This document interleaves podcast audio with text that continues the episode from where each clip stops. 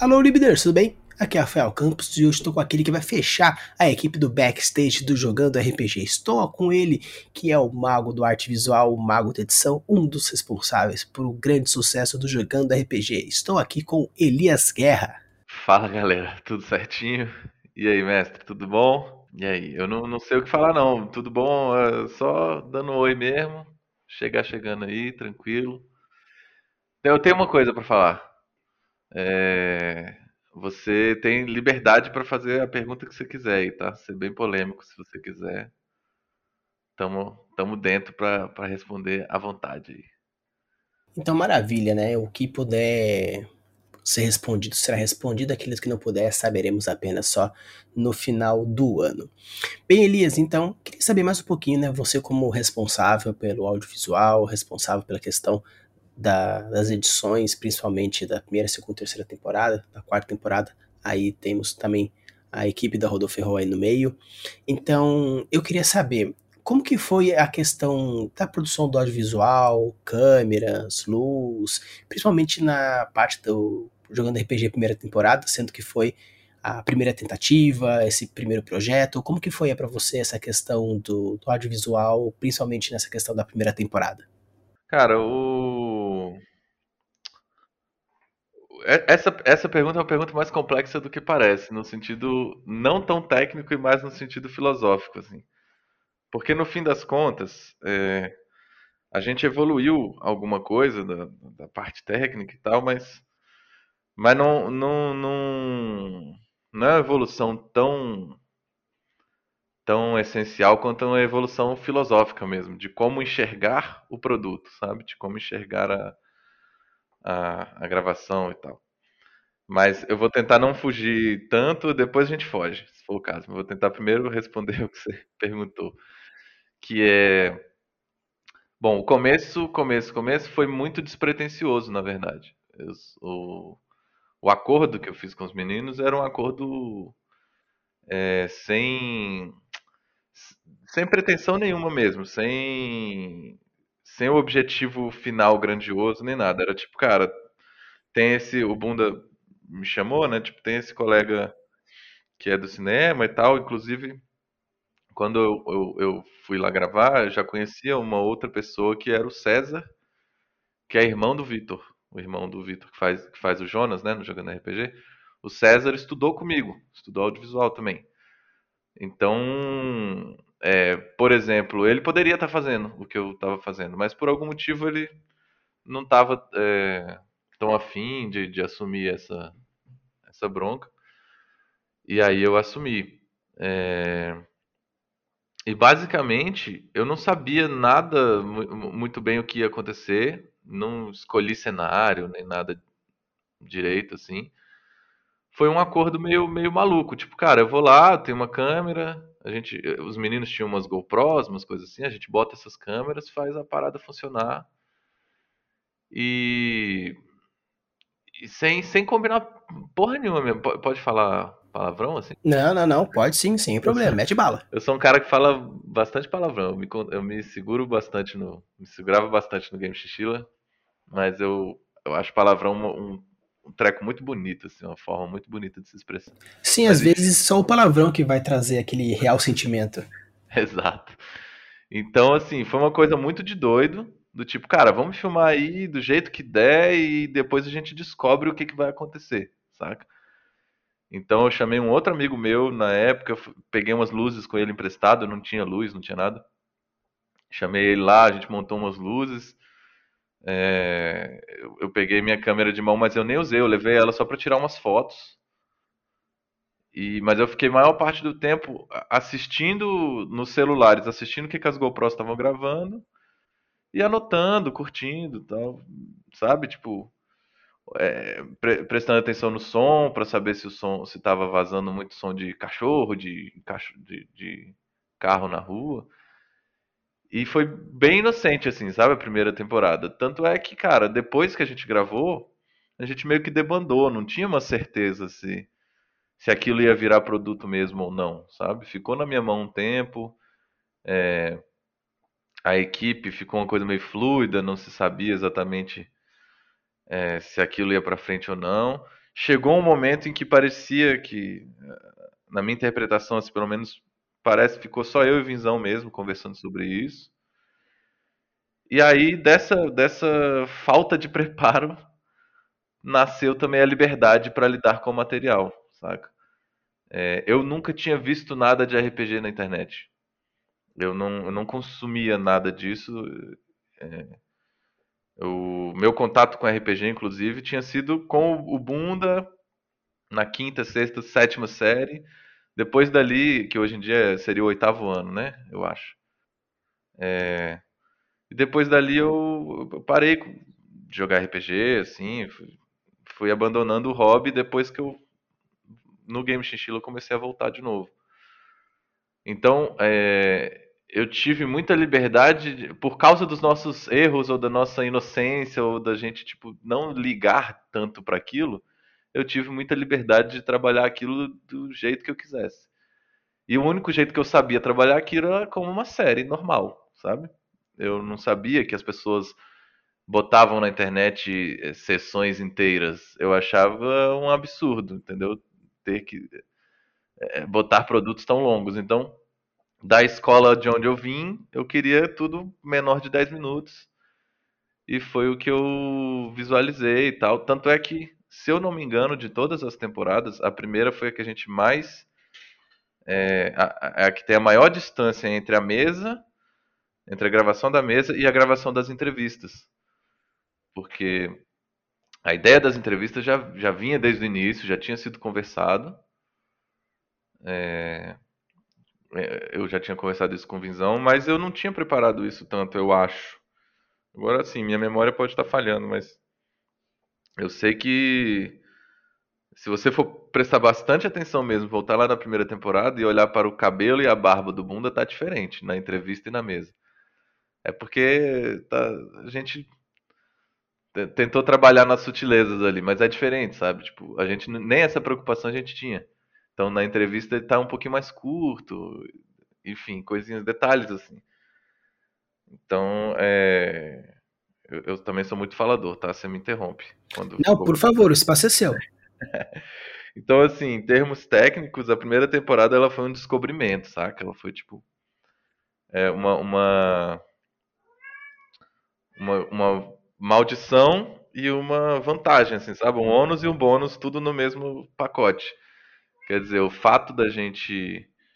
É, o fato da gente não saber o que estava fazendo permitiu que a gente errasse em coisas aleatórias, mas permitiu que a gente criasse uma parada que realmente pra, pra gente era muito fresco, muito novo, assim, sabe? Então, essa é a sensação que eu tenho da primeira temporada. Assim como é uma, a sensação, já entrando naquele, naquele papo que eu falei, né, de uma coisa mais, uma interpretação mais filosófica, assim, da parada, é a, a temporada que eu sinto é, os jogadores mais livres para jogar, também acho que é a primeira, sabe? Então, é, eu sinto que ela é uma temporada inocente em, em, muitos aspectos que faz ela ser uma temporada muito gostosa, muito boa para quem tá começando também, porque a pessoa também chega inocente, sabe? No mundo do RPG. Então eu acho que a primeira temporada, no fim das contas, ela escreveu certo por linhas tortas, sabe? Ela é a melhor primeira temporada possível, porque ela é inocente em vários aspectos e isso acaba abraçando mais pessoas novas, sabe? Uma começar na segunda, começar na terceira temporada, naquele estilo, que não muda tanto, mas muda alguma coisa, talvez já não fosse tão receptivo, sabe? É uma viagem que eu tenho assim, não tenho certeza, mas é uma viagem que eu tenho. É legal, é interessante esse tipo de observação, porque quando lançou Jogando RPG, eu acompanhei desde o comecinho. Obviamente, quando eu comecei a acompanhar, já estava lançado já o sexto, sétimo episódio já. Mas retroativamente fui assistindo. Mas mais para frente, com o passar do tempo, eu sempre que eu tinha algum aluno que se interessava por RPG, eu encaminhava para assistir. Quando era um, um, aluno novo, assim, novado no RPG, eu falava para assim focar bastante na primeira temporada porque mostrava realmente sentimento de como é o começo, como é simples, um nível 1, né? A Jéssica ainda fazendo esse papel de o novato não sabe muito sobre. Então podia se espelhar. E pra galera que já tinha algum conhecimento, eu falava, ó, assiste a primeira temporada pra você ir pegando, mas a partir da segunda é que vai ser mais a sua cara. Então eu acredito que vocês pegaram um nicho que normalmente não é muito é, abordado, que é o realmente jogador iniciante, literalmente iniciante. Sim. Existe um, um, um... Isso eu senti um pouco na pele. É, depois que eu fui tentar consumir coisas de outros canais, eu gosto muito de, de muita gente, assim, sabe? Então não, não, não tô falando mal de ninguém, mas eu, eu, tipo assim, existe uma coisa que é de qualquer profissão, na verdade, de qualquer hobby e profissão, que é quando você manja muito daquilo, mesmo quando você tenta falar de uma maneira simples, às vezes você não consegue, saca? Então eu ia assistir alguns outros vídeos, algumas outras coisas, eu falava, cara, isso aqui é legal, isso é muito legal. Mas isso ainda não é iniciante o suficiente, sabe? Tipo assim, tem gente que não sabe o que é um, um, um dado de um D20. Aí você tem que dizer que D é, é o simplificação, é o é para dizer dado e 20 é 20 lados, sabe? Tipo assim, tem um nível de, de, de iniciante que realmente é, não, não tá não tá sendo não, não estava sendo abarcado, né? E talvez não esteja até hoje assim completamente, mas eu sinto que a gente por disfarçar tudo numa historinha acabou atra atraindo alguns iniciantes a mais, sabe? Sim, concordo bastante e, e legal porque realmente a leveza da primeira temporada faz com que seja um material gostosinho, ainda mais também pelo tempo de, de episódio. Você consegue ir fazendo, e o bom é que obviamente de aí já entra já a técnica do audiovisual, cortar nos momentos da história que fale, putz, foi um negócio rapidinho, gostosinho, e agora eu vou ter essa sensação de continuidade, da mesma forma que o mestre tenta fazer ao máximo numa sessão, que acabar num ponto auge ou pós ponto auge para que a galera queira voltar na próxima sessão. Então eu acho que até esse sentimento de puxa, acabou nesse ponto, eu quero jogar de novo ou continuar jogando. Vocês conseguiram trazer isso também na primeira temporada, dando alguns gostinhos pro, pra galera iniciante. Sim, tem uma, tem uma malandragem, né? Tem uma, uma coisa que, que enfim, vem, vem totalmente do audiovisual mesmo, né? Que é essa coisa do, de deixar o gancho, de deixar o, a abertura pro próximo, ou de acabar de um jeito que. Exatamente o que você falou, que a sensação seja boa o suficiente para a pessoa é, querer seguir em frente, né? Querer assistir mais. Mas a gente abriu mão de coisas, já fazendo um, um, um comparativo, por exemplo, com decisões da segunda temporada, da terceira.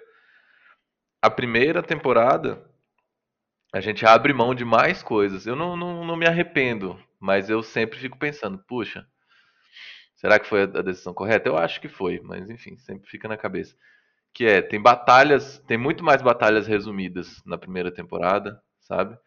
Tem cenas, tem muito mais momentos, muito mais não, mas tem momentos é, que ficam de fora porque realmente não contribuíam diretamente com a, com a narrativa, sabe? Roteirista de, de, de cinema tem esse vício Talvez escritor de literatura também, não sei.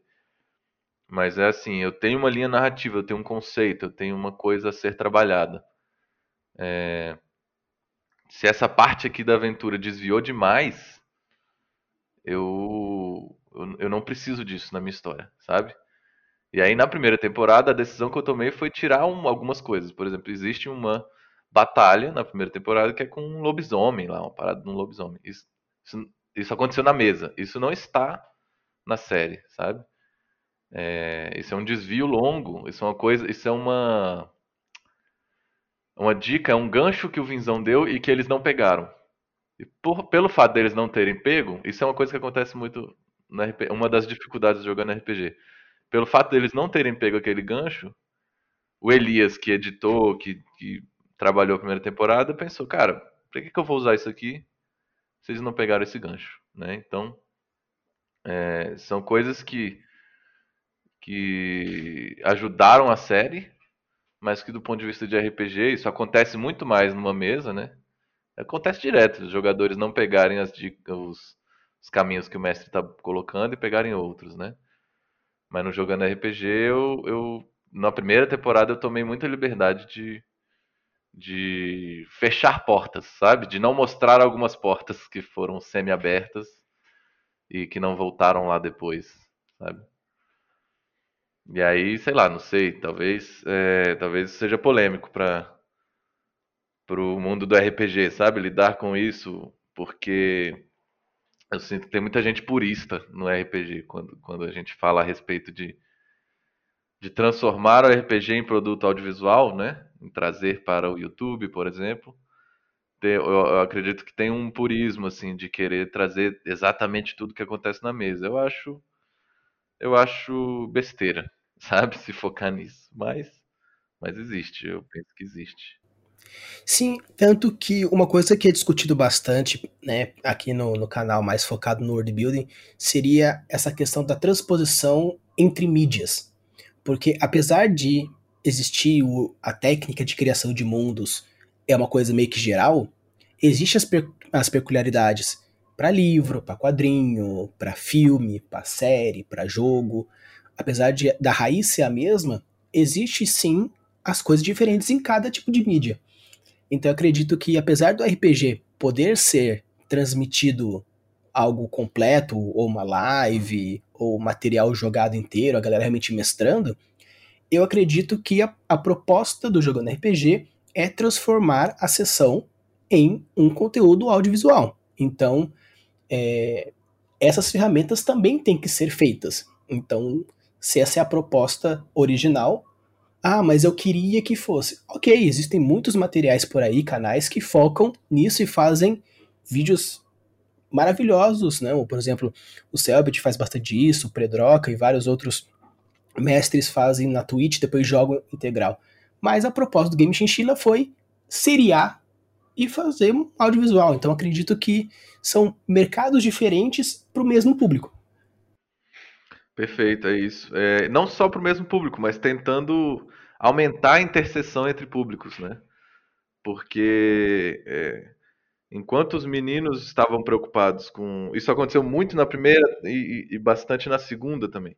Enquanto o Vinzão e o Bunda, principalmente, são, eram os mais preocupados com regras, é, rolagens, mecânicas, eu tava preocupado com historinha. Tipo assim, minha função nessa equipe é eu vou contar uma historinha bem contada. E vocês, é, quando eu quebrar alguma mecânica e montar isso aqui de uma maneira que perdeu a lógica mecanicamente, vocês levantam a bandeirinha vermelha e me avisam e a gente volta atrás. Entendeu? Então, foi um, meio que um acordo para que eu é, me interessasse pelo produto, para que eu entrasse na equipe, para eu comprasse a ideia e, e jogasse junto, é me interessa contar uma história, sabe? E a técnica do RPG para contar histórias é uma técnica muito doida, nunca vi é, um, um, produto, por exemplo, como jogando RPG. Isso me interessa, isso me interessa, explorar um produto tipo jogando RPG. É, se vocês querem uma parada que é só mecânica, não sou eu, saca? Mas se vocês querem brincar comigo, tamo junto. E aí os moleques piraram, adoraram. E é isso, eu acabei tendo que aprender um bocado sobre mecânica eventualmente, mas a primeira, a segunda temporada tinha várias coisas que aconteciam que eu, eu também não estava entendendo, entendeu? Eu ia montando e falava, mano, isso aqui eu não lembro disso aqui. Eu, vale um parênteses, eu, eu joguei muito pouco D&D na minha vida. Eu jogava RPG com, com Bunda e com os nossos colegas, é, freestyle, sabe? Eu joguei um pouquinho de alguma coisa, peguei um pouco de, tec, de regra dali, dali, acolá, eu joguei alguma coisa de 3D T também. E aí, na verdade, o que, eu mestrava muito, na verdade. Mas o que acontecia era isso, era tipo assim, mano, a gente tem que dado que tem aí pra gente jogar? Ah, tem um D6 aqui, tem uma, uma moeda, tem uns pedaços de papel. Tá, vamos fazer, vamos jogar. Vamos jogar com que, o com que tem aqui. Aí a gente começava a inventar história, inventar coisa e não preparava, não fazia porra nenhuma. Então, eu, eu, eu sou um péssimo exemplo no, no, do ponto de vista assim, mais tradicional de aprender um sistema, de aprender a mestrar, sabe? Eu, se você sentar comigo e vier conversar sobre isso, talvez eu, eu desensine coisas, talvez eu atrapalhe o processo de, de, de aprendizado da galera, assim. É, porque eu gosto muito da liberdade. De, de, eu trato o RPG como contação de história coletiva. Eu sou um. Eu sou um. Um herege. Eu, eu gosto da parte do jogo, mas o jogo para mim é só um. É um, é um fator para tornar a contação de histórias mais divertida, sabe? Eu gosto mesmo é da história. Sentar todo mundo em volta e, e vamos contar uma história junto. Seu papel é esse, o meu é esse. Vamos nessa. Saca? Eu gosto bastante disso. Tanto que na mesa que eu jogo com o Vinzão, na mesa paga dele, tem um rapaz que ele é, pra gente, o advogado de regras, é maravilhoso.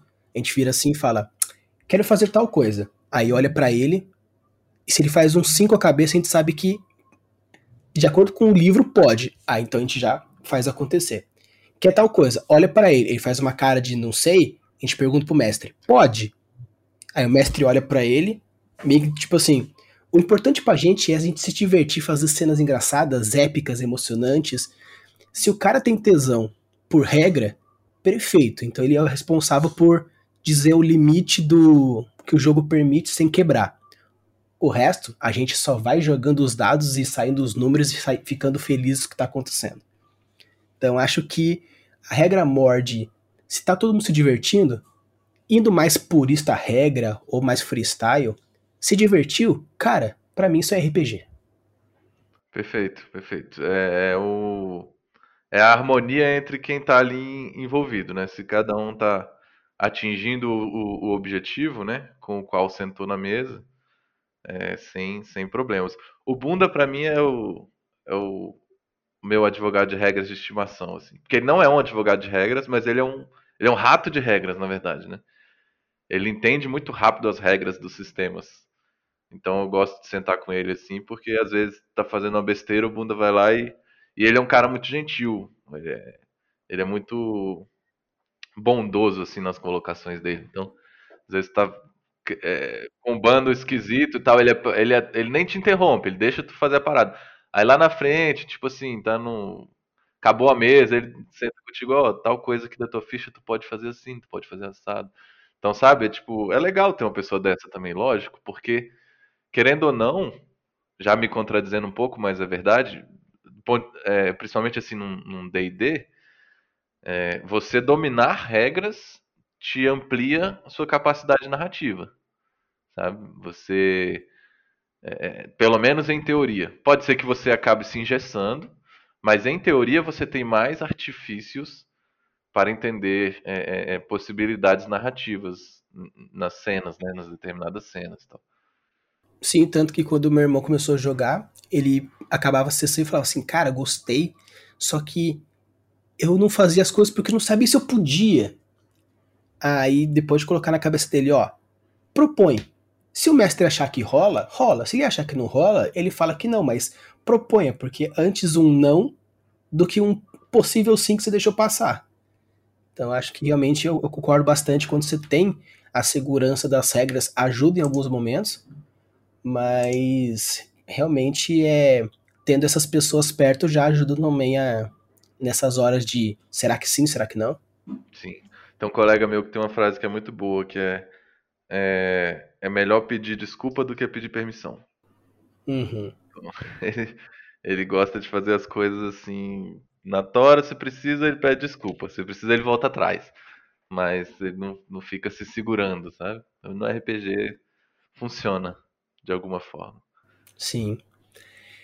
E você falou bastante sobre a questão da primeira e segunda temporada, principalmente por essa questão da ingenuidade e também dessa esse início e a segunda temporada a gente já percebe já um, um grande aumento da tanto da qualidade da jogatina, da história, das edições com as músicas, os efeitos, a narrativa, entrando personagens, saindo personagens.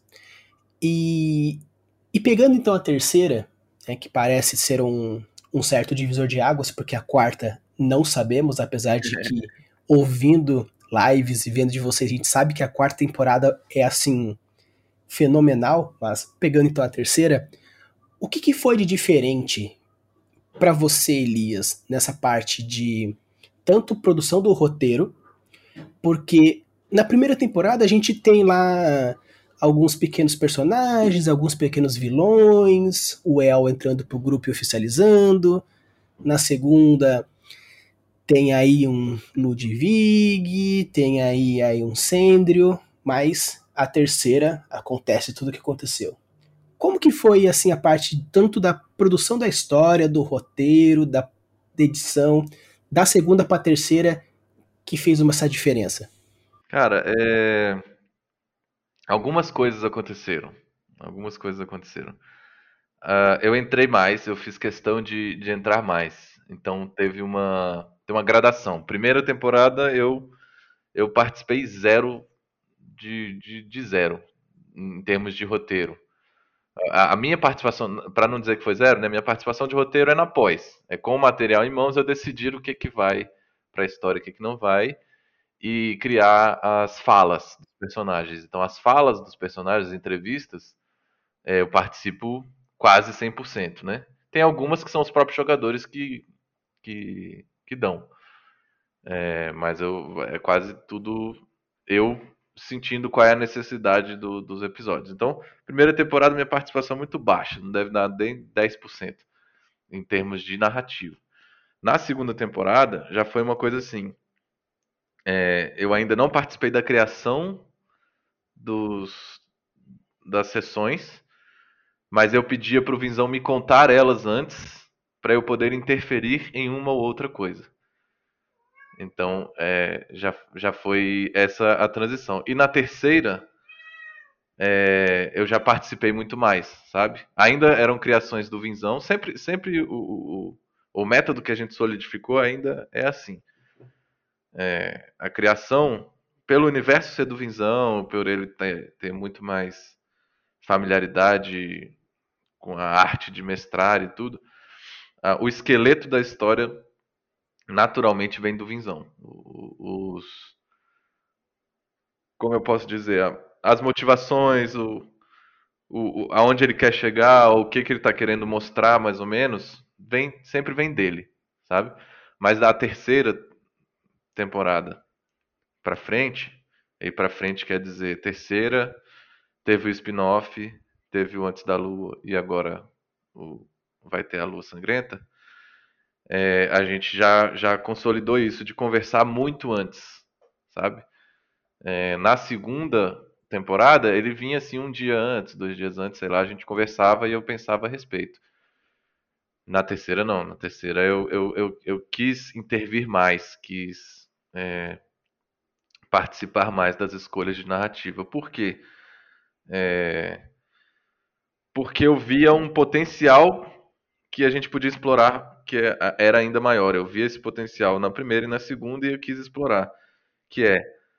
Uh, aqui tem muito de RPG, mas está faltando um pouquinho de série, está faltando um pouquinho desse gancho aqui, está faltando voltar com tal personagem, está faltando repetir tal cenário para a gente explorar é, o apego do, do espectador, saca? Tá faltando é, colocar aqui umas técnicas específicas, tipo, ah, a gente precisa de uma de um enfim, a gente precisa de algumas, alguns acontecimentos aqui que são um pouco mais serializáveis, sabe? A gente precisa de mais ganchos serializáveis. E sem destruir o lado de RPG. Então a gente precisava trabalhar junto, saca? Então eu acho que, que a terceira temporada ela, ela é mais impactante no sentido de que ela foi onde a gente conseguiu consolidar. Esse é um dos pontos para mim, esse é um dos pontos. Outro ponto é, é que ela é. Cara, naturalmente, é, é, como você falou, a primeira temporada ela não é só a primeira temporada, mas é o primeiro nível, os primeiros níveis, né? A terceira temporada é o que eu julgo, e aí conversando com os meninos, eu acho que eles concordam. Eu julgo que é onde estão os níveis de ouro do D&D ali, sabe? É, o, é, o, é onde naturalmente é, você ainda você não é fraco demais para morrer numa pancada só e você não é forte demais para ser uma batalha durar 17 horas, sabe? E, e ser parecer o Goku no meio da, da guerra lá dando Genkidama e os caralho. Então existe um um nível ali entre o 5 e o, o 8, entre o 5 e o 9, sei lá, qualquer coisa assim, que é um nível é, sei lá, é um nível de ouro, sabe? É um nível que tem a epicidade, sei nem se essa palavra existe, mas tem um nível de, de, de épico perfeito, sabe? Aqui nossos heróis têm força suficiente e desafio suficiente. Então acho que isso também facilita é, a temporada fluir. É...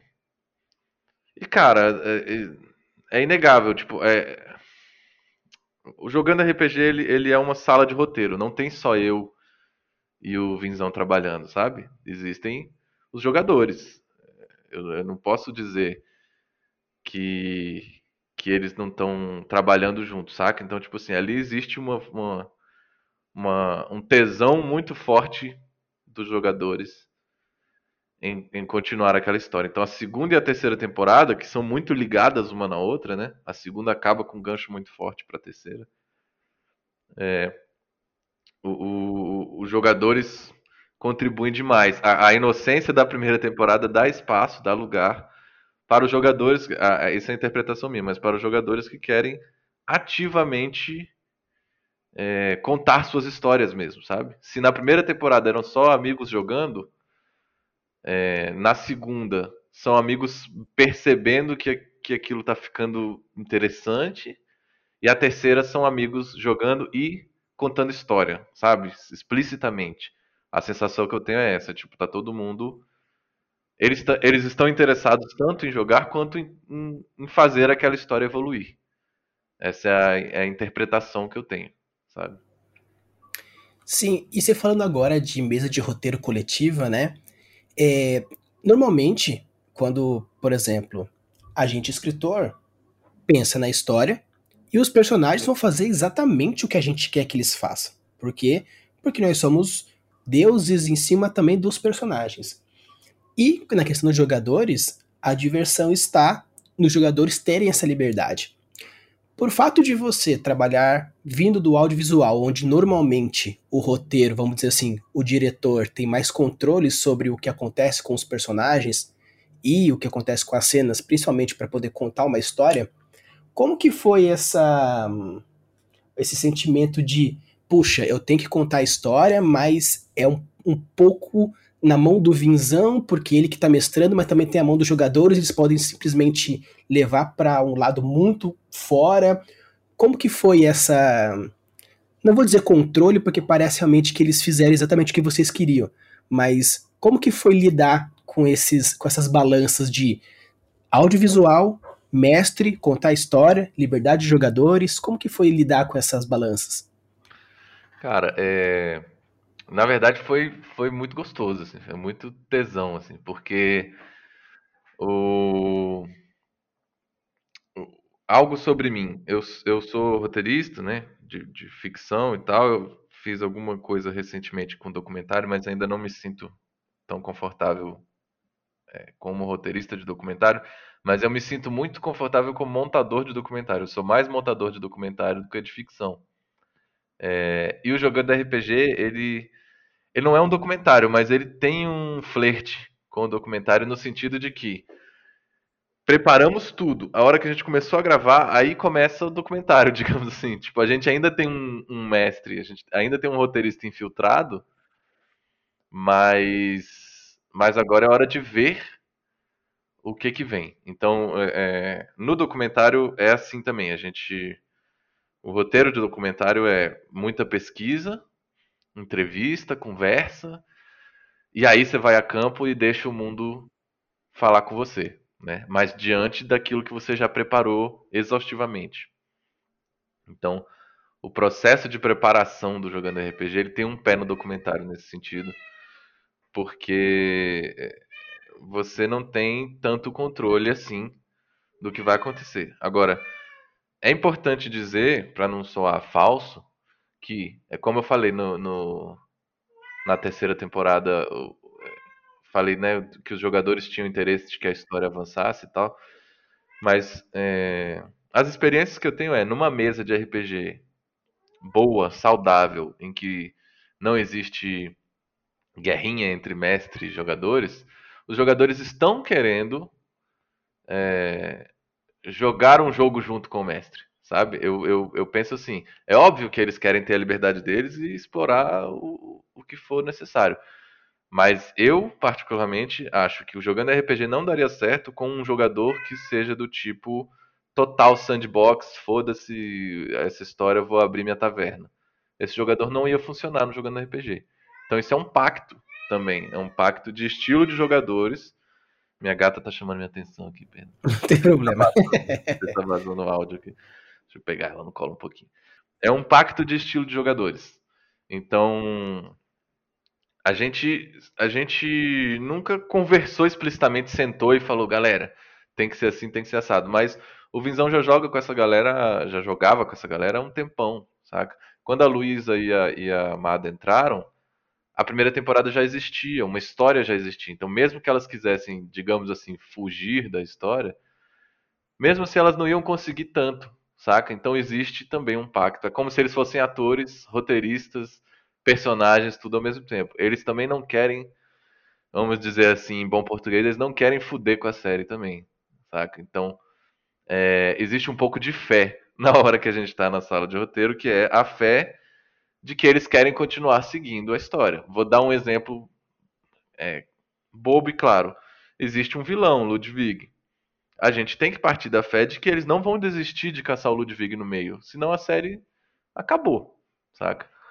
Então, esse tipo de fé, a gente, esse tipo de responsabilidade que, os que a gente jogava nas mãos dos jogadores, botava na mão deles, a gente sabia também que eles iam aguentar ter essa responsabilidade em mãos, sabe? Então, isso, isso não impediu eles de fazerem caminhos muito engraçados, muito diferentes, mas eles sempre voltavam para o caminho que a gente tinha imaginado inicialmente. Então, na verdade, é, o, reflexo do quanto os jogadores têm liberdade no jogando RPG é muito mais na quantidade de episódios, por exemplo, ou na, na forma como eles abordam o problema que eles têm que resolver, do que no risco deles fugirem dos problemas, entende? Então, uma, um, uma preparação de roteiro minha do Vinzão era muito mais focada em tipo assim, ó, este é o problema que a gente vai colocar, depois este, depois esse. Se eles resolverem esse problema mais ou menos para esse lado de cá, então a gente tem que fazer tal coisa. Se eles resolverem mais pro lado de lá, tem que fazer outra coisa. Então era, era quase como estabelecer um, um, uma, uma linguagem bem porca de programação, assim, sabe? É, em que a gente ia é, tentando mensurar mais ou menos as principais escolhas possíveis.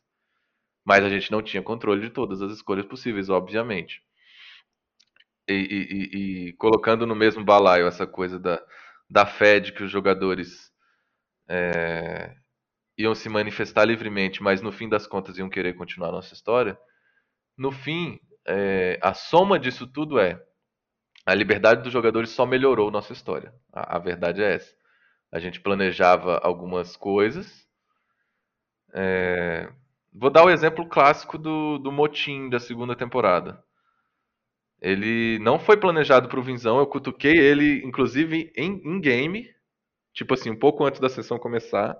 Ele me contou que ia ter uma parada dessa, e aí, aí eu falei, pô, vamos, faz um motim, faz não sei o quê.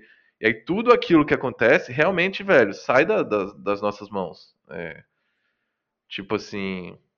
Bom, aqui a gente trabalha com spoiler, né? Já faz um bom tempo da segunda temporada. Pode Pelo amor de Deus, né? Eu já falei pra galera e assistiu várias vezes. Então, é. se não foi assistir ainda, falta de vergonha na cara.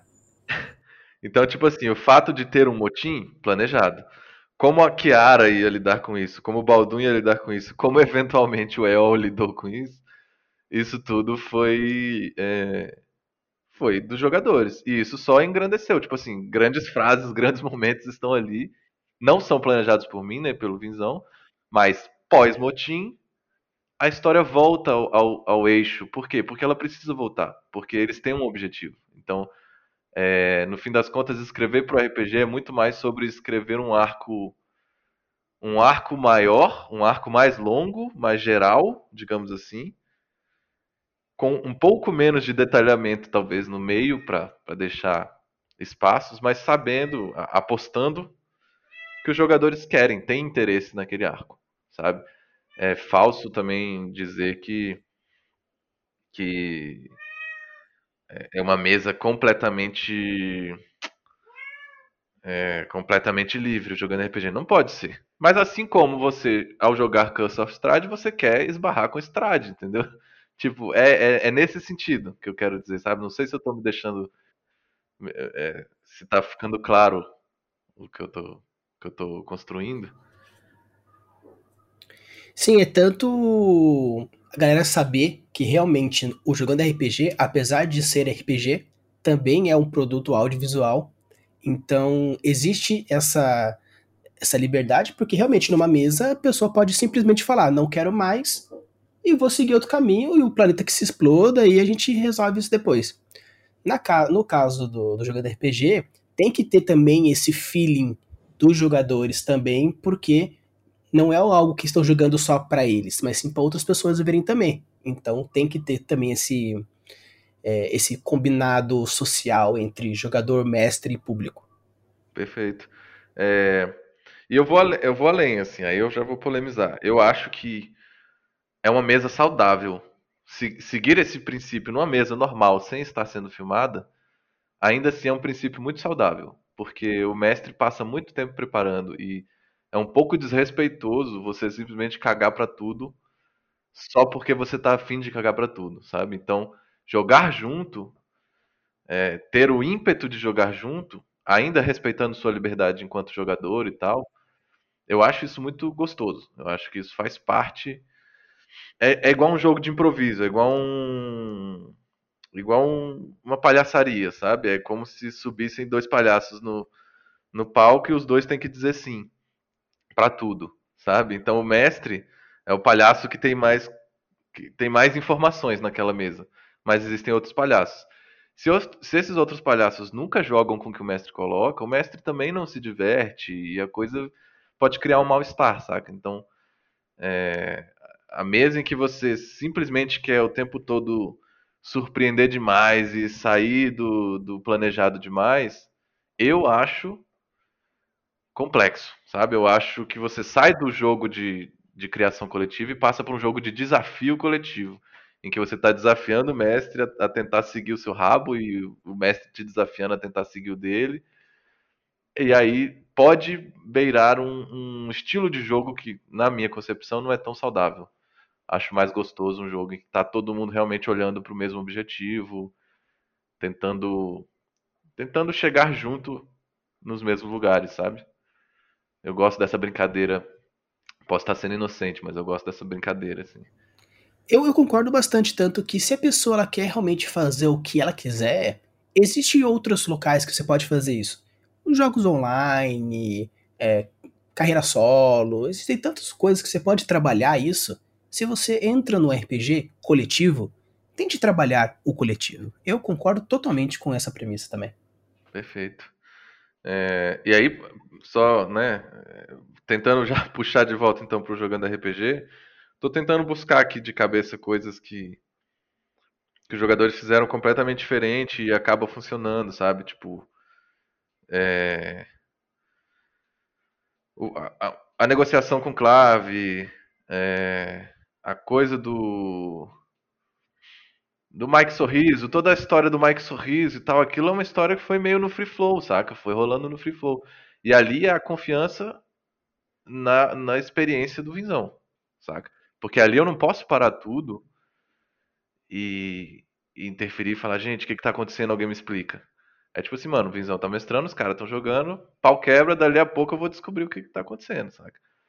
Tipo, tem vários momentos em que a coisa sai mesmo, vai lá na, na casa do chapéu, vai para outro lugar e depois volta. Volta diferente, entendeu? Mas volta. É, teve um momento em que a gente precisa interromper, que foi esse momento do motim. Esse momento a gente fez uma pausa, já ia, já estava programada a pausa para trocar é, cartões e tal. E nesse momento, é, eu, a gente se reuniu, conversou, e eu, e eu senti essa necessidade de falar, galera, olha só, vocês sabem, né, que a série tem que continuar. Não foi uma briga, não foi nada disso, mas eu só falei assim, cara, não, não sei para que rumo vocês estão pensando, Mas vocês sabem que a série tem que continuar e que vocês não podem é, entrar numa, numa treta infinita aqui, né? Aí todo mundo foi unânime e falou, cara, não, relaxa, sabe? É quase como se fosse assim, Elias, calma, tu não jogou RPG suficiente para entender, mas isso aqui vai voltar para os eixos, entende? E aí eu fiquei de boa e tal. Mas eu fiquei assim pensando, porque na, na cena do motim ficou uma tensão na mesa, de verdade, sabe? Que era uma tensão entre os personagens, mas a tensão entre os personagens ela tá nos olhos dos jogadores, entende? Então você tá do lado de fora filmando, você pensa, pô, e agora? Agora a Luísa e o Luca vão tretar ou por enquanto é a Kiara e o El mesmo? Qual é o limite? Eu vou intervir, não vou intervir? Tá acontecendo alguma coisa? Não tá? É, eles vão brigar, não vão e tal? É, porque a, a, o jogando RPG ele fica quente, né? As coisas ficam quentes. Existe um outro momento na terceira temporada em que isso acontece novamente. Você deve saber que momento eu tô falando. E que, e que a coisa fica ainda mais quente na minha concepção. Mas ali é diferente, porque ali é, Amada ganhou permissão para fazer o que ela fez, né? Existiu uma conversa off-game e falou: ó, você quer fazer você quer seguir? Você quer seguir? Da primeira sessão, você tá seguindo por um caminho. Tá gostando? Tô, vamos nessa. Segunda sessão, olha, o caminho que você tá seguindo vai dar num lugar diferente do que a gente planejou. Você tá curtindo? Tô curtindo, vamos nessa. Até que chegou na sessão do, do, do dragão lá, né? A sessão do, do Covil do Azurok. Falou: olha só, aqui tem uma oportunidade de você é, fechar, de você realmente mostrar que você escolheu esse caminho e tal. A gente vai te dar essa oportunidade em game. Você quer? Quero. Então, você vai, você vai saber qual é esse momento.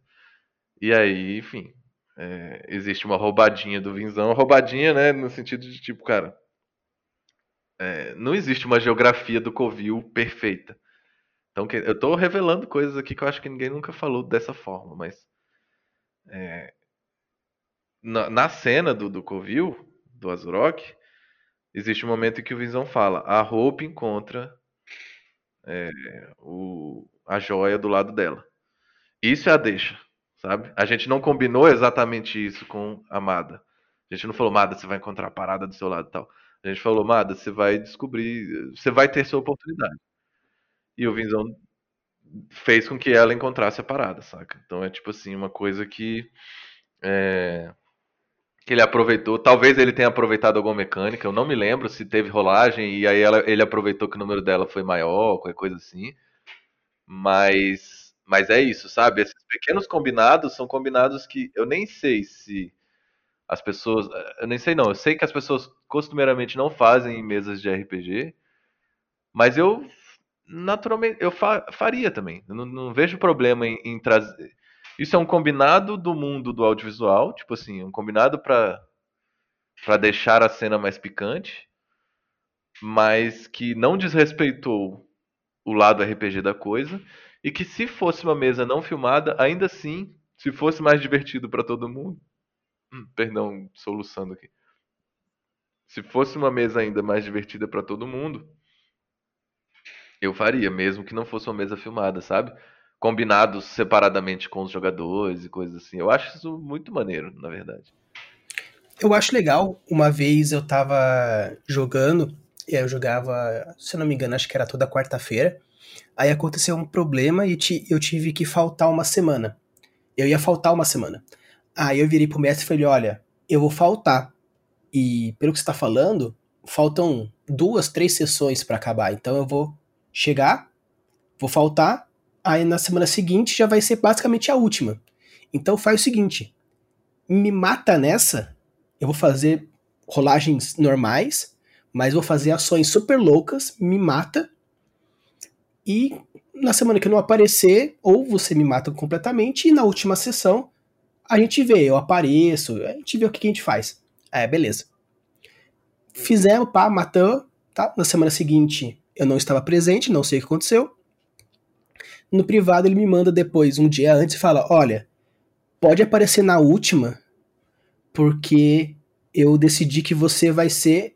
O seu personagem vai ser a primeira forma do boss. Falei, da hora. Mais ou menos como vocês fizeram com o Roxo, do tipo, vou chamar ele para ser o vilão do, do spin-off. Ou como sim. o EO, que foi o vilão do spin-off, né? Do, do primeira temporada. Primeiro, sim, perfeito. Então, foi um combinado antes que depois achei legal pra caramba. Eles acabaram me matando novamente por causa que tinha que acabar com o vilão final. Mas daí, quando eu cheguei no inferno lá do cara, eu fiquei lá batalhando para sempre com o vilão final. E ficou épico pra caramba e tal. Então eu acho assim que ficou legal, porque todo mundo acabou completando as suas side quests, as suas quests principais. Eu acabei me divertindo, consegui bater nos companheiros que eu já queria fazer já há um tempo. ah, então, cara, foi algo assim que, tipo, a gente lembra até hoje, tipo, pô, você me matou. Eu falei, não, mas não era eu, eu tava sendo controlado. Então, tipo, foi, foi divertido, foi legal. Sim. Eu. É porque no fim das contas o que importa é, é a sensação, o que importa é a emoção, o que importa é sentir.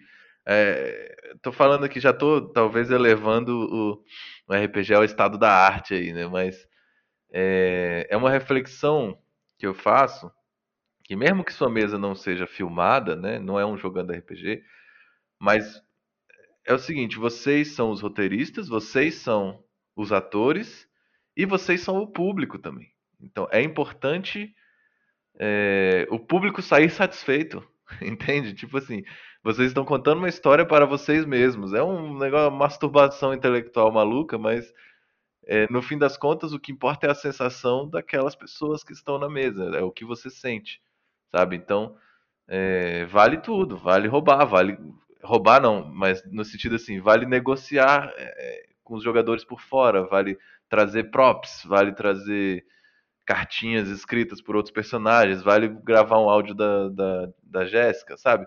Vale o que for causar a sensação mais interessante para os jogadores.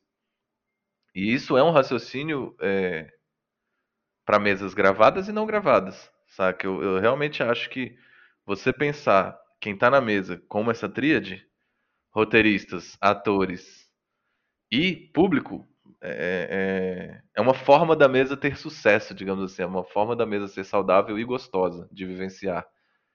É... E isso é algo que a gente joga para o jogando RPG também. Então, tipo assim, quando quando eu e o Visão estamos planejando coisas, principalmente, por exemplo, agora eu vou falar da, da Lua Sangrenta. A Lua Sangrenta a gente a gente frisou muito esse pilar, esse pilar de que, cara, os nossos jogadores precisam se divertir. Eles precisam se emocionar. É através deles que o público se emociona, entendeu?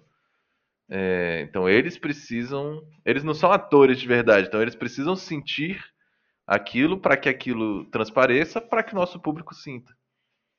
Então a gente é, abriu mão, a gente usou diversos artifícios na Lua Sangrenta, tem muitos artifícios é, que a gente não tinha explorado ainda é, para justamente para manter a mesa fresca, sabe? Porque assim, cara, esses caras estão jogando com a gente há um tempão, essa galera já tá jogando, já experimentou tudo que tinha que experimentar até a terceira temporada.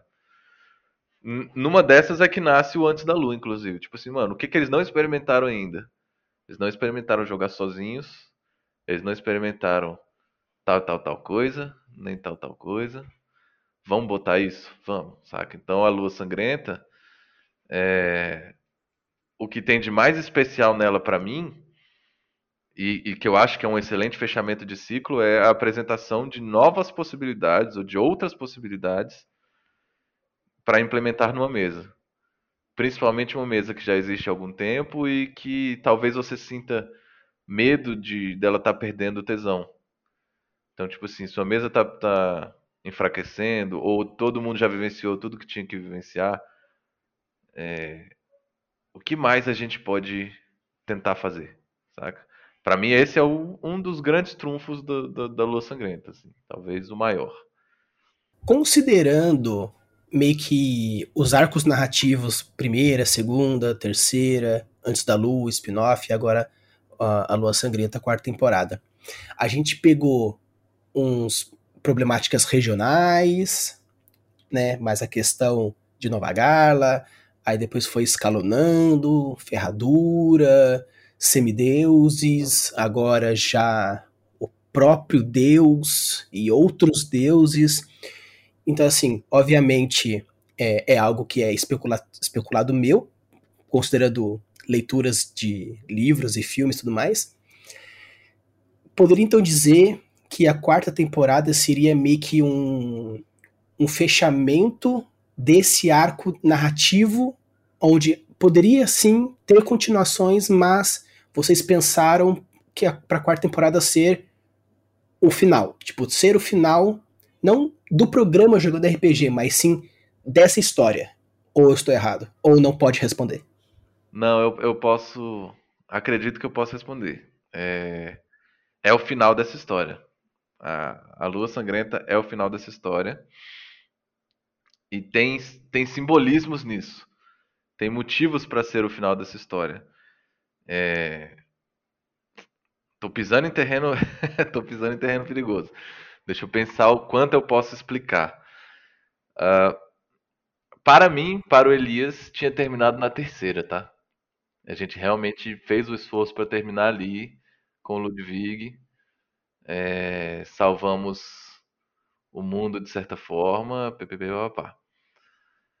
Mas algumas, algumas outras coisas foram acontecendo, algumas outras conversas aconteceram. O Vinzão tinha planos para o mundo dele que não haviam sido explorados ainda. É...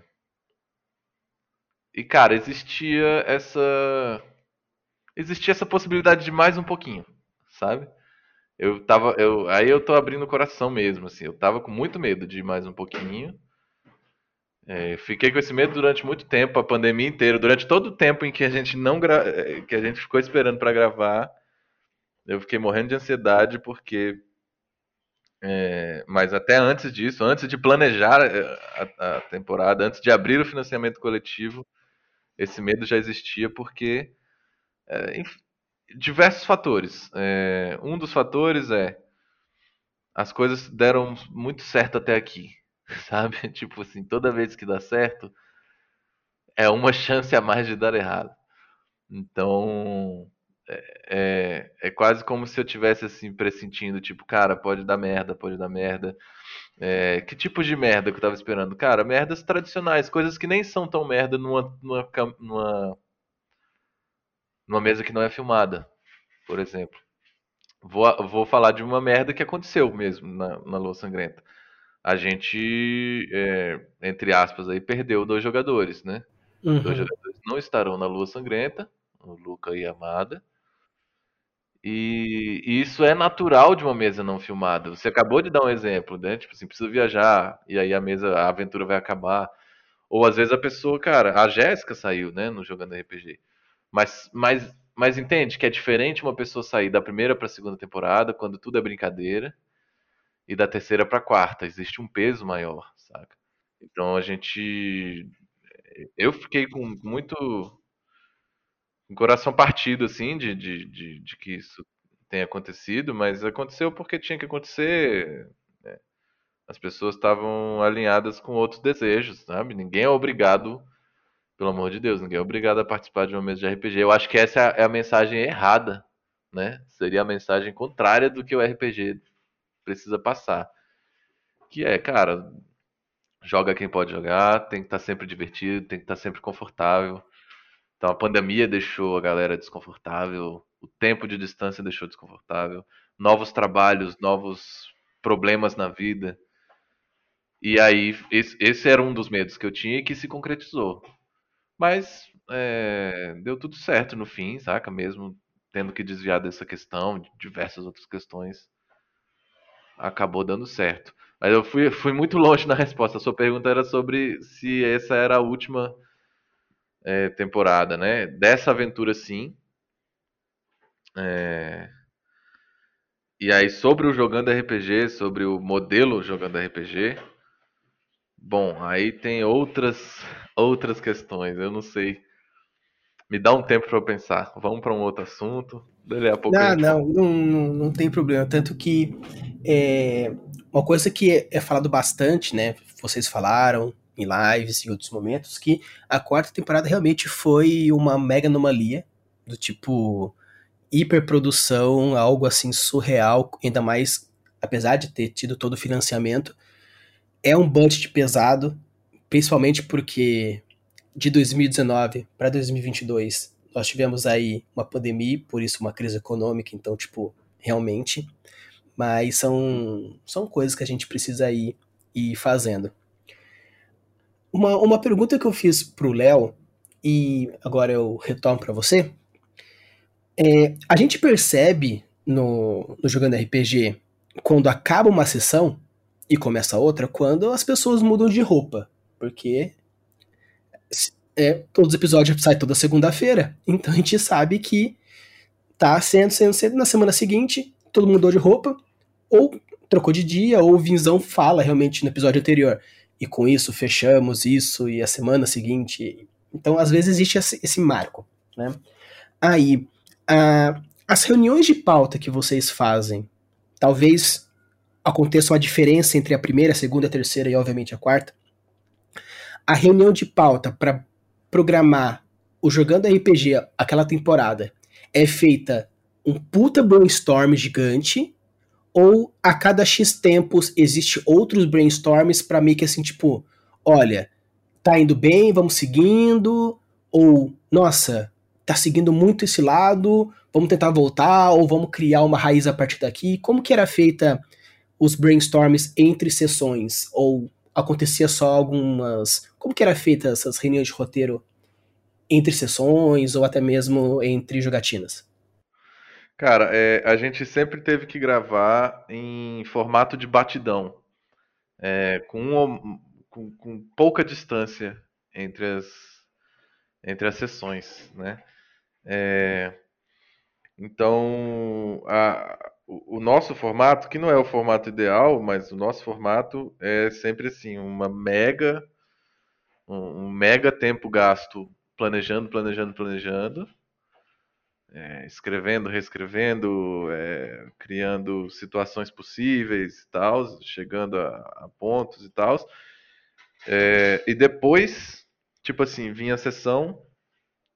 Assim que a sessão acabava, eu sento uma hora com o Vinzão, alguma coisa assim, e a gente revê o que precisar rever e, e pronto. Tipo assim, é, para, eu tô falando, por exemplo, da Lua, da Lua Sangrenta, que, que a gente teve que ter uma distância menor mesmo entre, entre as sessões.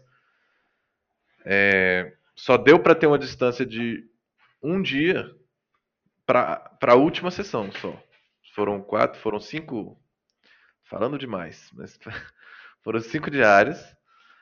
É, as quatro primeiras diárias, uma atrás da outra. E a quinta diária separa, teve um dia de distância. Então, cara, é, a gente acabava a diária, eu sentava, eu, conversava um pouquinho com o Vinzão e falava, Vinzão, ó, tal, tal coisa que a gente planejou vai ter que ir para outro rumo. O que, que tu acha? Tá indo assim, tá indo assado, diminui aquela batalha, diminui isso, diminui aquilo. Mas também na quarta, nessa, nessa temporada antes da Lua, a gente já estava um pouco mais maduro, a ponto de já preparar um pouco isso. Então, por exemplo, tem uma das sessões que a gente tem o caminho o caminho A é caso os personagens.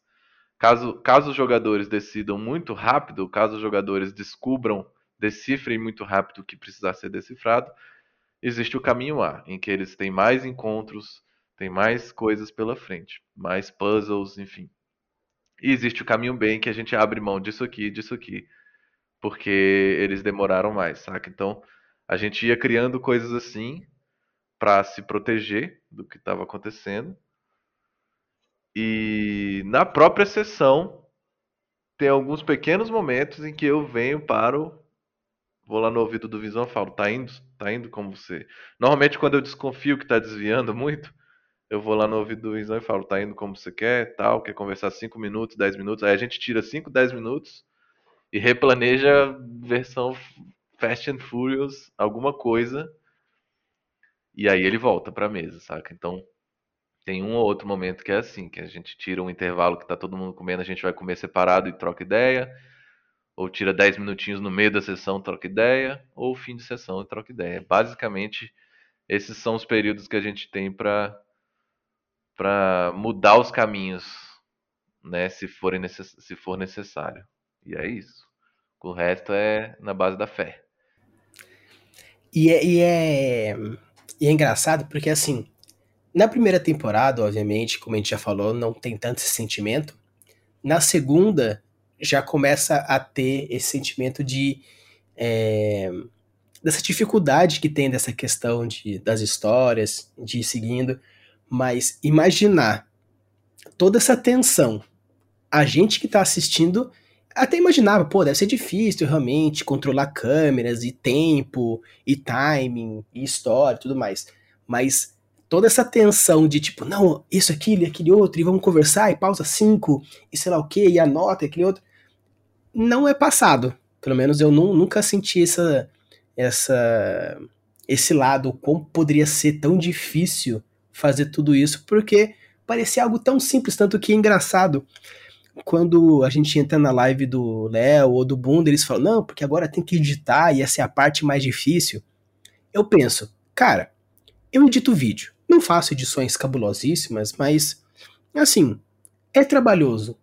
Mas imaginar que a edição seria um negócio tão difícil por causa de tanta coisa, o resultado é tão maravilhoso e parece que é um negócio tão bem orquestrado e tão perfeito que eu penso, cara, por que vai demorar tanto? Porque parece que saiu tão perfeito. É justamente por isso que demora tanto.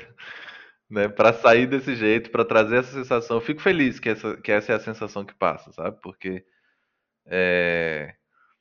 o jogando RPG é uma corda bamba do caralho, do início ao fim. Do início ao fim.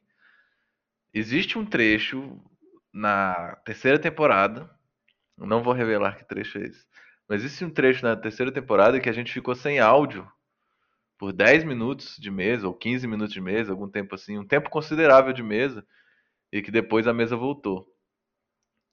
E, que depois a gente né, notou isso, cortou e, e, e, começou a gravar de novo e tal.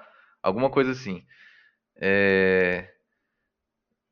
E que, cara, ali quase quase caiu, mas tipo assim, tem umas coisas que a gente precisa fazer e que não o público não acessa, saca? Mas tem coisas que a gente precisa fazer que são técnicas, que são problemas técnicos que, que acontecem e que a gente precisa resolver de maneira que a história continue é, fluindo, sabe? Sem a gente meter uma cartela na tela e falar erramos Sabe? Porque não é uma questão de orgulho, não é uma questão de dizer, nossa, a gente não pode admitir que errou.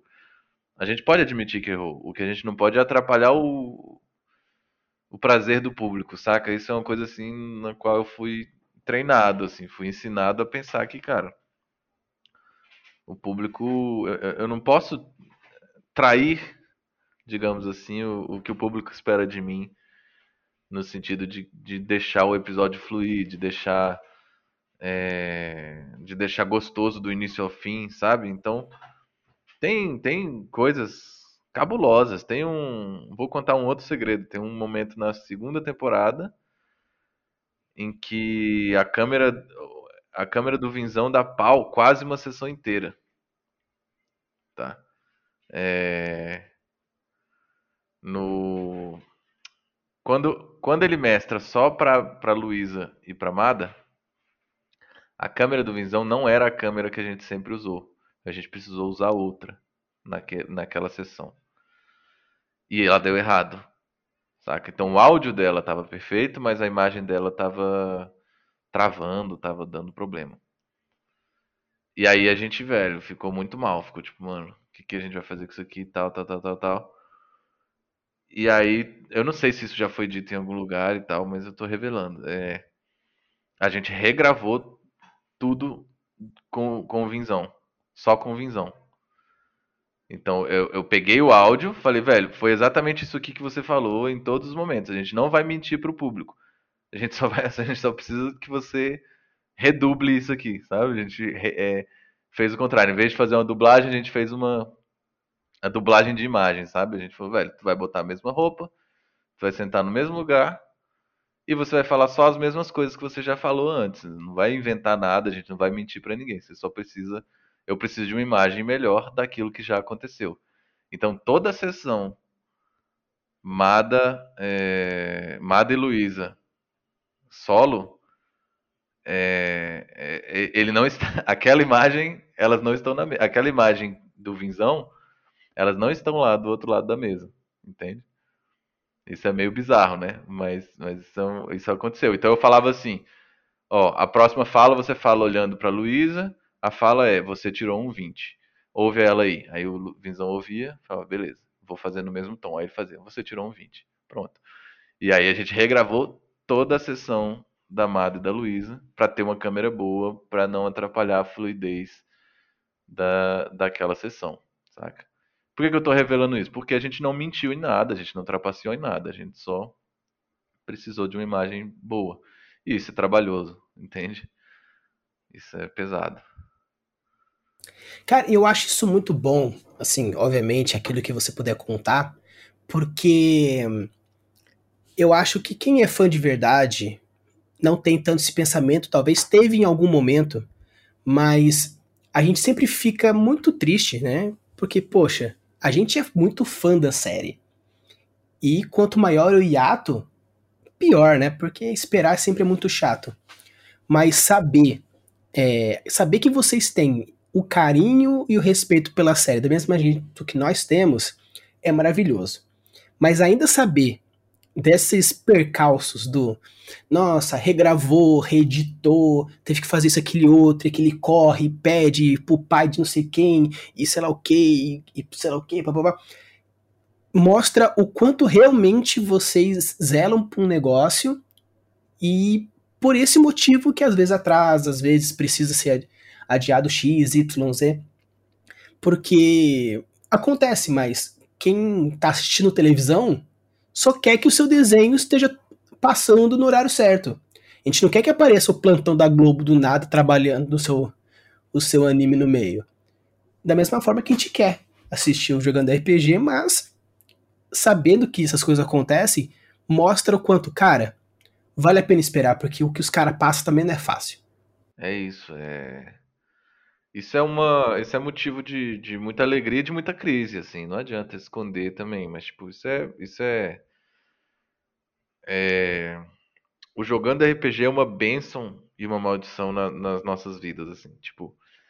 Mas não, não se assuste, não é uma maldição tão grande. É mais bênção do que maldição. Porque, cara, é, é uma.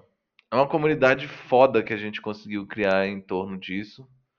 Ou é, não é nem criar, mas assim, ganhar, né? Ser recebido por uma comunidade muito, muito forte. É, é um produto que me permitiu, tô falando pessoalmente, né?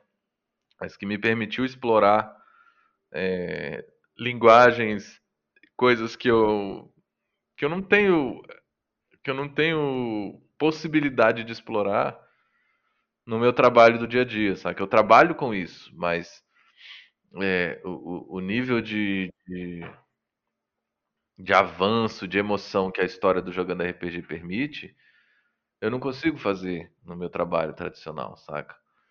Por diversos motivos. Não, não, não é. Não seria possível. É...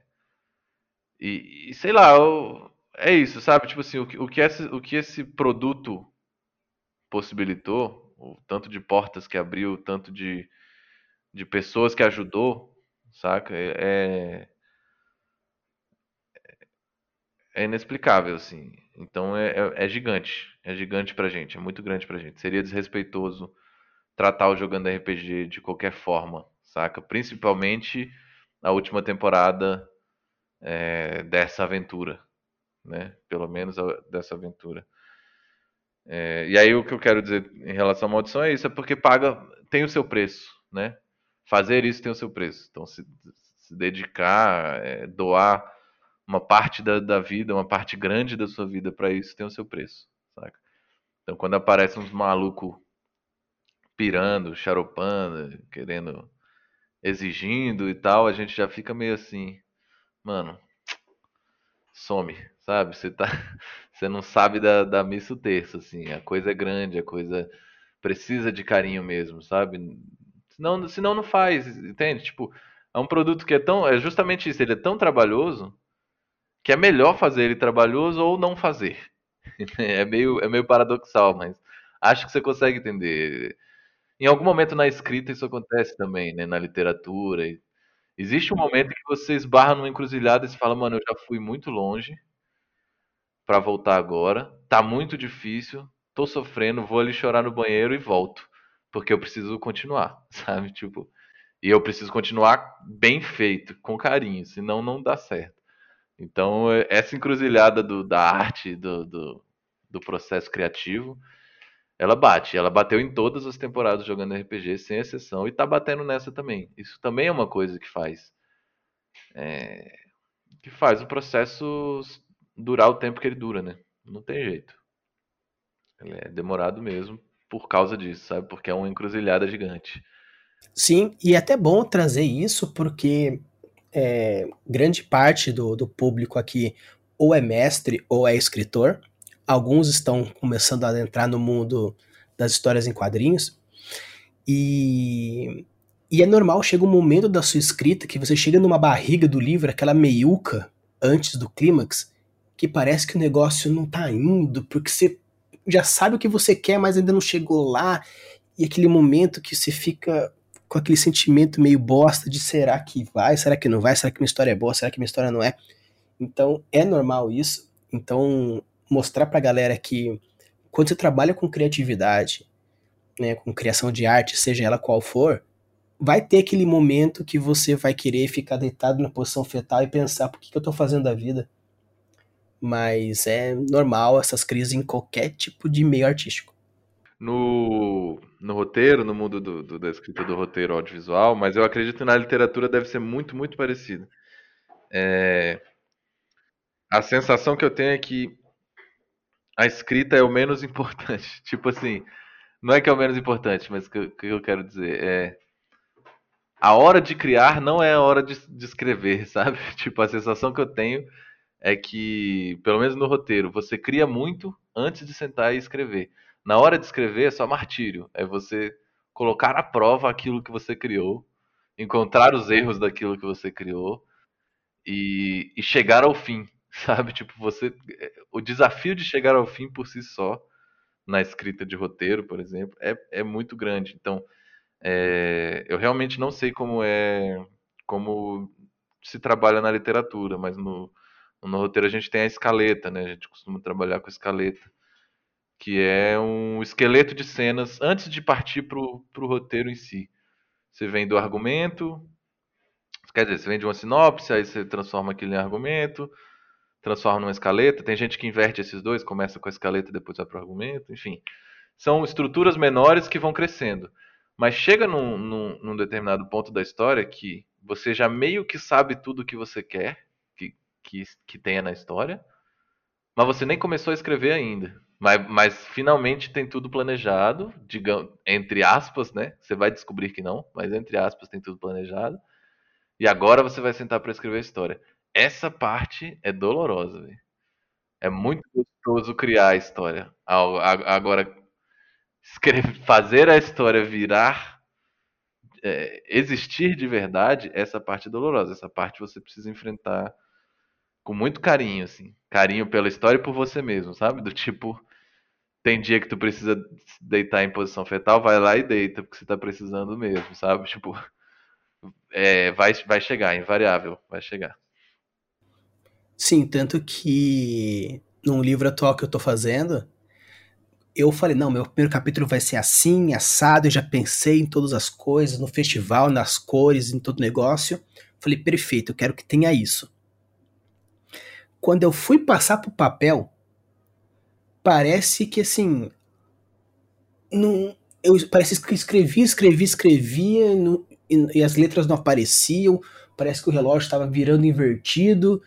Eu falei, meu Deus do céu, o que tá acontecendo com a minha vida? Aí, beleza, depois daquela sofrência, 10 páginas. Saiu 7 páginas. Falei, nossa, saiu. Mas depois que saiu tudo, aquele parto com forceps, aí chega aquele momento da revisão, que você vai dar aquela lapidadinha, que vai colocar aquele outro, e as firulinhas, que é uma parte assim, apesar de ser muito, para mim, meio chata, porque você tem que ficar revendo as cenas toda hora, é o, é o processo da edição, né? Que você vai rever mil vezes para colocar as coisas certas nas posições certas, porque uma coisa é, pensei na história, gravei, agora para editar, é o pensou na história, escreveu a história, editou a história. Então, realmente a parte de pôr no papel é, é um martírio. Muitas vezes. É engraçado, porque no, no processo audiovisual, é, aí já não estou falando do roteiro, tá? O processo inteiro de, de, de escrever, filmar e, e, e finalizar, é, a parte de filmagem, até por questões de, de orçamento, ela é a mais curta, ela é a mais, mais rápida, mais pontual.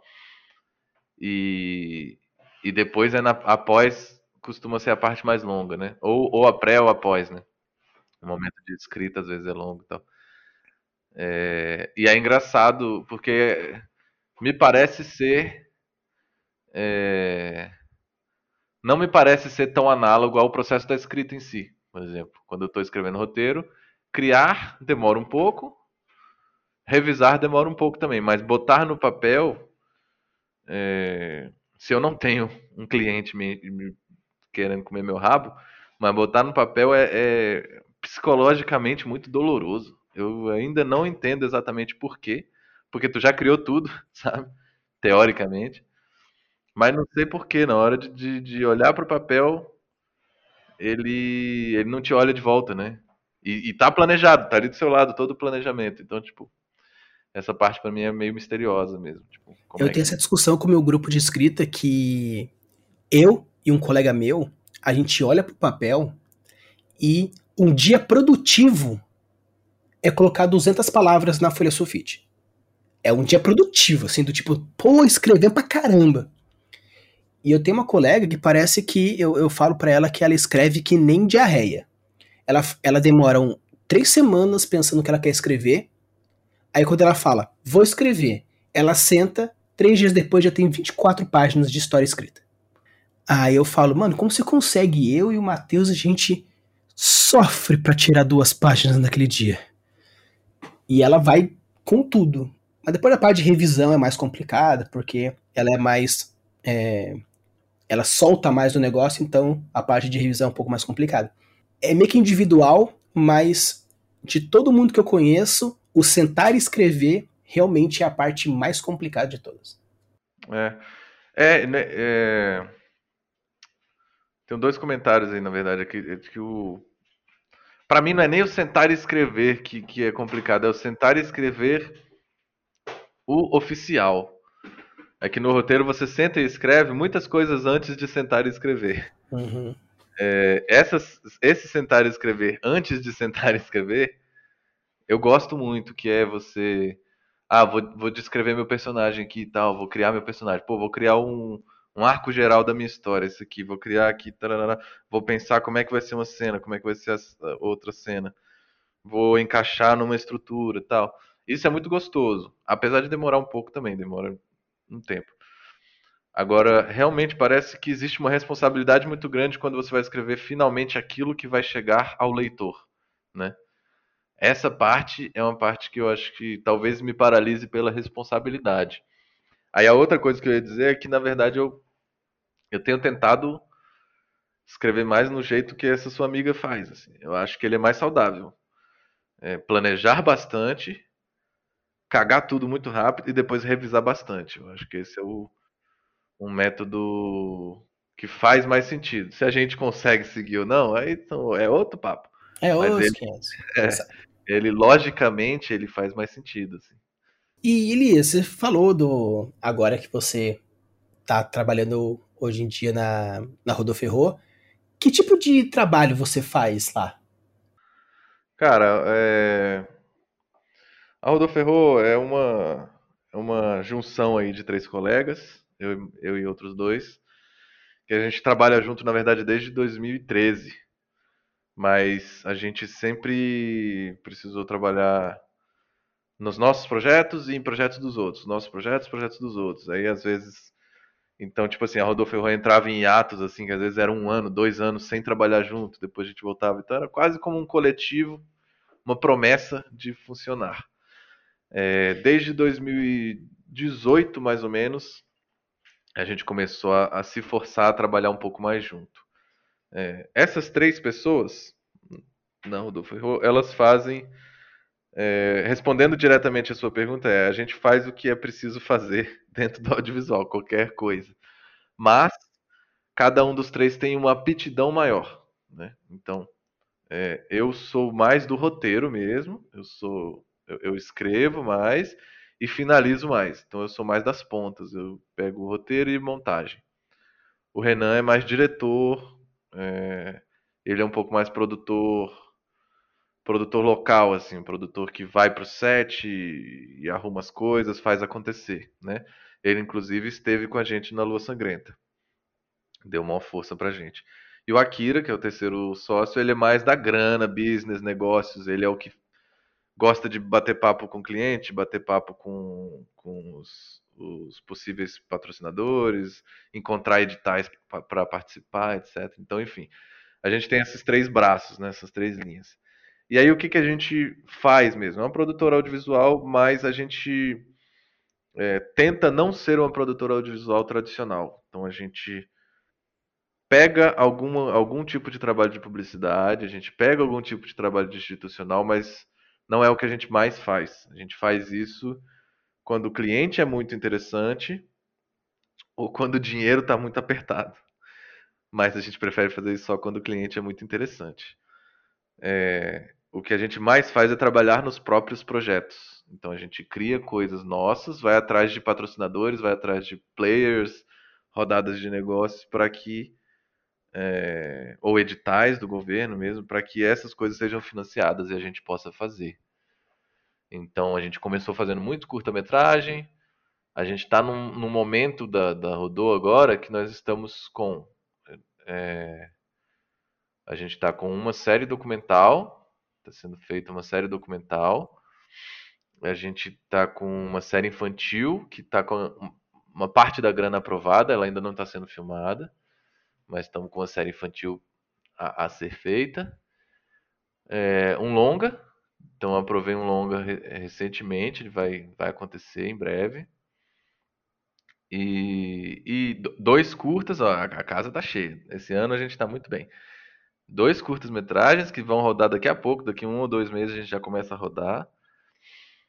E, e, a gente tem um projeto que é um dos projetos que eu mais gosto. Não sei quem já deu um pulinho, já vou fazer um, um mini jabazinho aí. Quem der um pulinho lá no Instagram da Rodô já vai sacar a nossa pegada. Que vem muito de mim, na verdade. Quem cuida mais do Instagram sou eu. Que é uma pegada de ensinar sobre roteiro, ensinar sobre narrativa, principalmente audiovisual. Então a gente está com um projeto chamado Rodo Hub, que a ideia é fazer um hub de escrita, um hub de, de criação é, com núcleo criativo, com salas de roteiro, coisas assim. Então ele deve acontecer em algum momento esse ano ainda. Não sei exatamente quando, mas, mas enfim, a gente está ramificando, a gente é uma produtora meio farofa.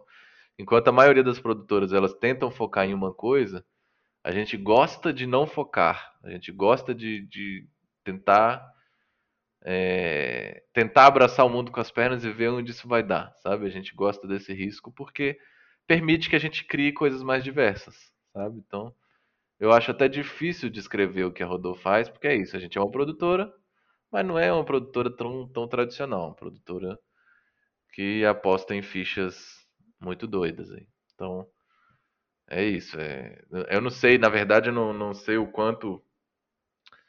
Qual exatamente é o seu público, mas se, se tiver algum desses projetos, alguma dessas coisas que você quer conversar mais, a gente conversa mais também.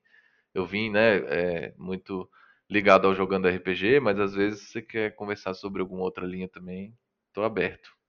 Não, com certeza. Eu quero que você volte mais vezes. A gente pode bater papo especificamente sobre roteirização. Aí a gente entra um pouquinho sobre alguns outros pontos que tanto a galera pode ter dúvidas né, de como funcionaria para fazer um filme ABCD. É, porque, por exemplo, eu sou um fã de carteirinha de fotografia. Principalmente, na, tanto que no Oscar, a minha categoria favorita é a categoria fotografia. Obviamente também maquiagem, roupa, porque é o que, vamos dizer assim, é o world building do cinema, é mais ou menos essa parte, né? É, então, eu sou muito fã de carteirinha desses, desses setores.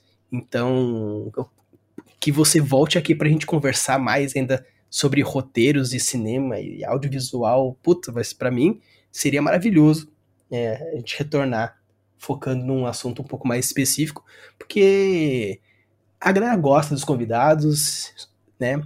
Desculpa a, a modéstia, mas eu só chamo convidado foda, então a galera curte quem eu chamo, então queremos você mais vezes aqui também. Pô, valeu, fico, fico grato. Eu gosto, eu gosto desse tipo de papo, assim. Eu acho legal é, poder aprofundar, né? Normalmente, quando o papo é mais curto, mais direto, a gente nunca pode aprofundar. A gente está sempre respondendo as mesmas coisas, né? É, quando a gente tem aí um tempo maior para conversar, a gente acaba podendo filosofar um pouco mais. Você já deve ter percebido que eu vou longe, começo a falar umas doideiras e tal. Eu até me segurei aqui, não fui muito longe. Tô até surpreso. Não, maravilhoso. Então, na, na próxima conversa que a gente marcar aí pra gente bater papo sobre roteiro, a gente marca sem data de finalização, ficou muito grande, parte 1, parte 2, porque é isso que a galera quer, é isso que a galera gosta.